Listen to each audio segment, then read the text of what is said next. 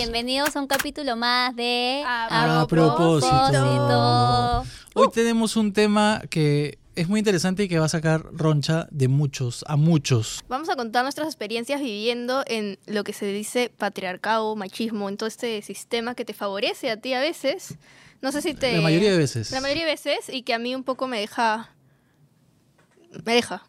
me dejó.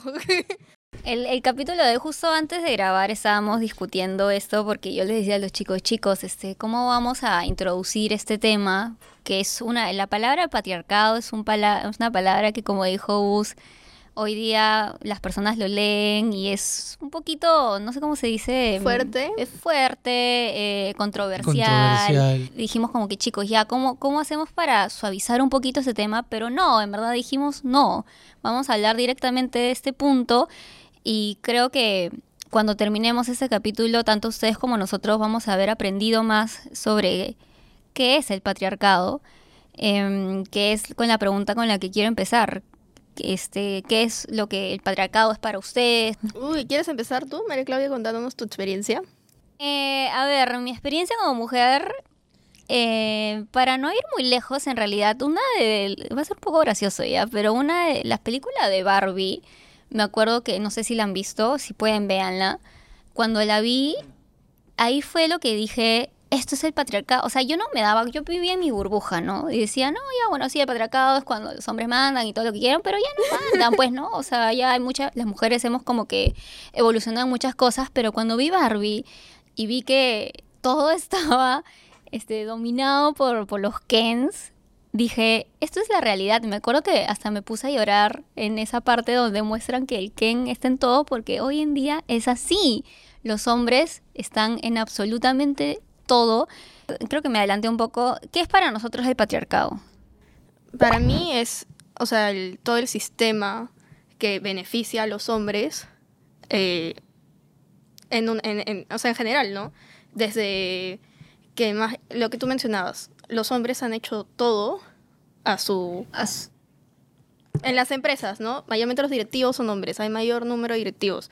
Eh, entonces los beneficios mayormente están pensados en hombres, para, para, por ejemplo, no sé, eh, hace poco leí que no se considera el ciclo menstrual para algunas enfermedades eh, que se debería considerar, ¿no? Por ejemplo, las mujeres en temas de salud mental, a las mujeres se les diagnostica mucho más rápido con depresión, ansiedad, etcétera, y por ende se les medica más rápido. Entonces hay un mayor porcentaje de mujeres eh, dependientes a fármacos, eh, a, psicofármacos, no sé si está bien dicho, se les receta más rápido se hace más dependientes cuando en verdad podrían ver el ciclo menstrual y ver que quizás es solo un problema hormonal y se puede tratar por otro lado, ¿no? Mientras que por otro lado, o sea, eso es por un lado, pero por el otro lado, por ejemplo, el autismo en mujeres se diagnostica más, eh, no se diagnostica tan rápido porque los estudios son hechos en hombres.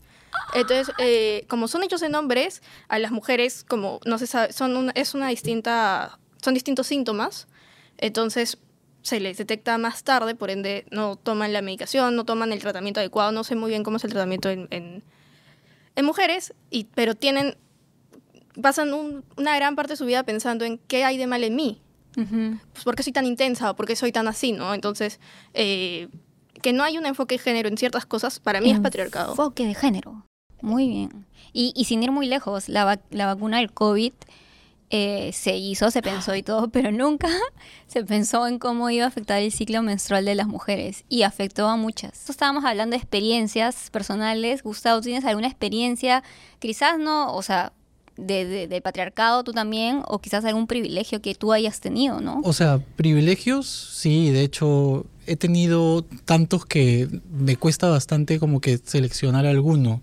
O sea, me pongo, de verdad, o sea, me pongo a pensar solamente, yo que ponte, soy de antojos, eh, me antojo de algo a las 11 de la noche en mi casa y me voy a la sanguchería que está como que a tres cuadras, que está por ahí por Barranco, donde están los bares y todo esto, y entonces salgo y me voy caminando tranquilo, solamente como diciendo, voy a cuidar mi celular por si me roban o algo pero me pongo a pensar si es que realmente una chica eh, eh, en nuestra ciudad pudiese hacer eso igual que yo. Yo o sea, caminar. Antojarse e ir por esa zona que es bastante como que movida. todos me miran, me gritan.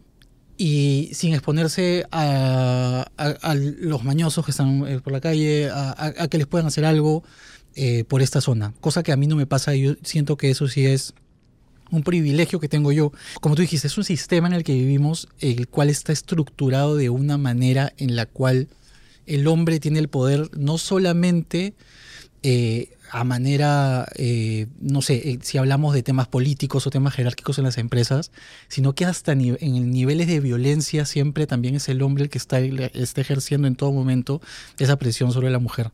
Y es algo que yo siento que en estos momentos está pues como que enquistado en nuestra sociedad y que no va a cambiar de la noche a la mañana. No, tal vez nuestra generación no sea la que termine de erradicarlo por completo, pero realmente nosotros tenemos que eh, trabajar para que las siguientes generaciones puedan ya estar en una sociedad totalmente equitativa, libre de este patriarcado. Pero tu discurso ha sido muy lindo. Sí, ha sido lindo. Me... Estoy para Mr. Perú yo. Ah, a ver, Gustavo Perú. Nancy, tú ya contaste tu historia personal, por favor. Eh, no, una vez, recién salíamos de pandemia en 2021, yo no había salido de mi casa. Yo estuve 2020 y 2021 en mi casa, no, salía para nada. Por eso es así. Por eso, por eso ahora eh, me va un poco mal en la vida. No, mentira. Eh, pero me acuerdo que era de las primeras veces que salía de mi casa después de toda la pandemia. Y tenía que ir a una. Tenía que ir a LUM a una. ver una galería, ver, era algo de arte pero acababa, la exposición acababa muy de tarde, muy, muy de noche a las 11, a las 12 de, a las 12 am. Entonces yo le dije a mi mamá, mamá, mejor me quedo a dormir en casa de mi amiga, Juana, y así no tomo taxi tan tarde sola, porque yo ya, o sea, tenía mucho miedo de tomar. Ahora quizás sí tomaría, pero recién salía de pandemia y yo estaba muy asustada. Y mi mamá me dijo, ya, quédate en casa de tu amiga y te regresas mañana en la mañana a tu casa. Y yo dije, ya, mamá, listo. Salgo, la, eran las 10 de la mañana, ya había pasado toda la noche, estaba, qué feo que tenga que decir eso, pero estaba vestida tapada, estaba con un pantalón grueso y con un, con un polo así. Y eh, me subo un micro que yo conocía la ruta, estaba, en micro estaba 15 minutos de mi casa. Vi el bus y en el bus solo había el conductor y, y la... O sea, pensé que era la cobradora. Entonces dije, bueno, está vacío, pero es una cobradora, no me va a pasar nada. Ya. Me senté, empezaron a subir más personas y yo estaba como ya, normal. Le estuve hablando a mis papás como que estoy por acá, ta, ta, ta, ta, ta, ta. Y el hecho de que bajan todas las personas y me quedo sola. Y la señora que era la cobradora, no era la cobradora, era una pasajera. What? Me quedé sola con el chofer y entonces yo como, ya bueno, o sea, estoy muy cerca a mi casa, pero al mismo tiempo por donde estaba pasando no podía bajar, era fea, era feo. Entonces dije, voy a, voy a llegar a mi casa y ahí estoy acá. Y en eso yo sigo así. Eh, por seguridad ya me empecé a quitar los audífonos. El conductor voltea, se da cuenta que estamos solos y me dice, ya fuiste. ¿En serio? Fue horrible. Y yo dije, ok. O sea, ya dije, ok, ya, ok. No me, no me acuerdo ni. O sea, fue como tan rápido que empezó a cambiar la ruta, porque mi casa, póngame, era para allá, y empezó a voltear. Entonces yo me, me paré y le dije, ¿puedo bajar? Y me dice, no, no, no vas a bajar. O sea, y yo le digo, ¿puedo bajar? ¿Puedo bajar? Y agarré la puerta, esperé que pase por un bache y salté de luz. ¿La abriste? La abrí y salté. No con la puerta cerrada. ya la, la, la, abrí y salté de luz. Y ya corrí. Eh, en un momento yo vi que nadie me perseguía. Y, y llegué a la... Y empecé a caminar. Pero mientras caminaba, yo me acuerdo lo primero que pensé. No soy culpable de nada. O sea, si ahí me iba a pasar algo, era por nacer mujer en el Perú. Entonces, es, sí, sí. ¡Ah! Llora, Nancy. Llora, llora, Tranquila, tranquila. Bueno, este es un ejemplo de, que, de lo que nos pasa. No, pero en verdad este es, este es el día a día de las mujeres en el mundo, en Perú y en Lima.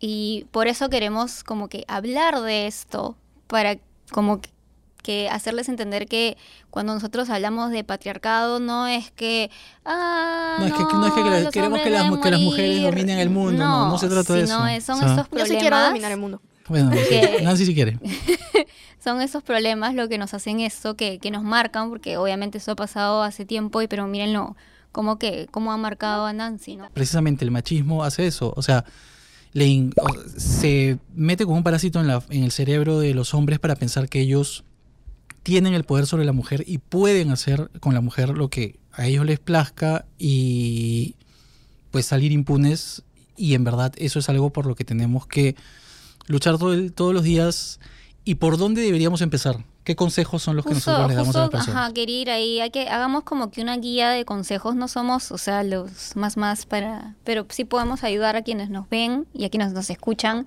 ¿De qué manera podemos nosotros no seguir perpetuando el patriarcado? Sí, o sea, reconocer que somos eh, reconocer que somos parte del problema, ¿no? O sea, no podemos atacar un problema sin nosotros reconocer que somos parte parte de eh, yo creo que podemos empezar por ahí, ¿no? Reconocer, uno, segundo, informarnos. Y tercero, o sea, lo tercero de todas maneras es educar, ¿no? Eh, y educar, como, como les digo, a las, a las nuevas generaciones, a chicos, jóvenes, pero también, o sea, yo pienso que hay que de algún modo protestar por las cosas que suceden en los medios de comunicación y que están perpetuando ese tipo de comportamientos. Eh, ellos son los que como que le dan a la gente la información y nosotros lo que estamos consumiendo en todo momento es esa información, ¿no? Son eh, noticias, son programas de televisión, son series. Y si en estas se normaliza ese tipo de comportamientos, pues lo único que estamos haciendo es perpetuar esto muchos años más. Y, y, una vez, creo que vamos, vamos en etapas, y una vez que ya nos, como que hayamos hayamos aceptado, nos hayamos informado y empecemos a corregir. Creo que también es, está bien educar. Eh, me ha pasado que, por ejemplo, cuando veo niños, cuando converso con ellos, este, como que, no sé, si ustedes tienen hijos, por ejemplo, que todavía son chiquitos, ellos son la siguiente generación. Y creo que criarlos en valores, en hacerles entender sobre todo a los niños, este, lo importante es respetar a las niñas, de respetar este hasta aquí nomás, de enseñarles a decir no, a enseñarles como todo ese tipo de cosas es también importante. Si ustedes tienen sobrinos, hijos, este también podemos ir por ese lado porque al final ellos son la siguiente generación que en unos 10 años van a estar acá sentados y serán la voz. Bueno, y hablábamos también sobre cómo es que eh, en los últimos años estamos teniendo más representación femenina dentro de los cargos altos de empresas y de políticas. Sin embargo, tenemos que ser sinceros y darnos cuenta de que no significa que el problema se haya solucionado, por ejemplo, al tener un 50-50%, sino que este 50% realmente tenga un pensamiento eh, que no sea machista. Y a esto eh, ¿qué, me quiero, qué quiero, qué idea quiero dar con esto? Es que de nada sirve tener representantes eh, femeninas si es que ellas también tienen el pensamiento machista dentro de ellas. Muchas, muchas mujeres somos, porque yo hasta ahora tengo muchos pensamientos que todavía siguen siendo machistas en mí. Y, y, y es es un proceso de, construir, de aprender, de informarte. O sea, yo ya no soy la misma persona de hace cinco años porque ya mí tengo muchos pensamientos que he dicho, oye, no, y me he cuestionado. Lo importante es cuestionarse, ¿no? Y el hecho de ser mujer no nos libra de ser machistas. Algo que quería llegar con todo esto y que ya es el último paso es no se olviden de denunciar si ustedes, mujeres o, u hombres, han notado algún acto de, de, violencia, discriminación este, hacia la mujer, no nos olvidemos de denunciar eh, no sé si podemos poner acá abajo, Martín, nos ayudas a poner... La eh, línea 100. Ajá, la línea 100 de... Sí, y bueno, y, ir, ir y si vas a denunciar a una comisaría, también ir a pelearte con los policías que también son parte del patriarcado. Ay, eso es, es, una, es un proceso bien feo. La película de Susy este, ella hizo una denuncia en la cual, bueno, la, película y está basada en la vida real, y ella denunció que un congresista había intentado este, abusar sexualmente de ella, que se había puesto la mano.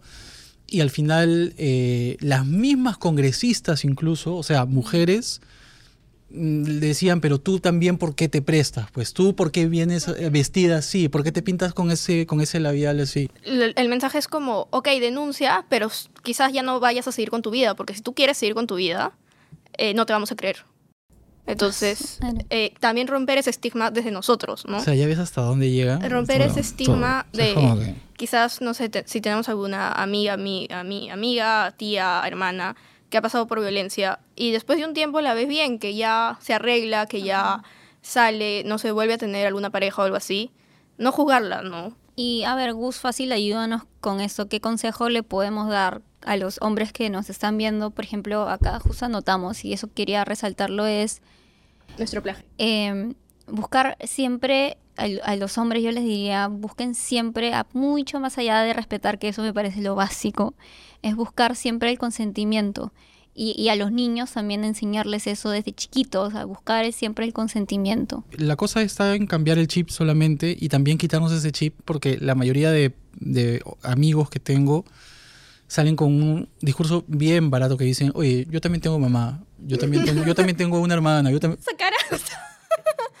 Ah, o sea, por eso no lo haces. No, o sea, no, pues, no se trata de que yo también tengo mamá, yo también tengo hermana, prima, tía, lo que sea.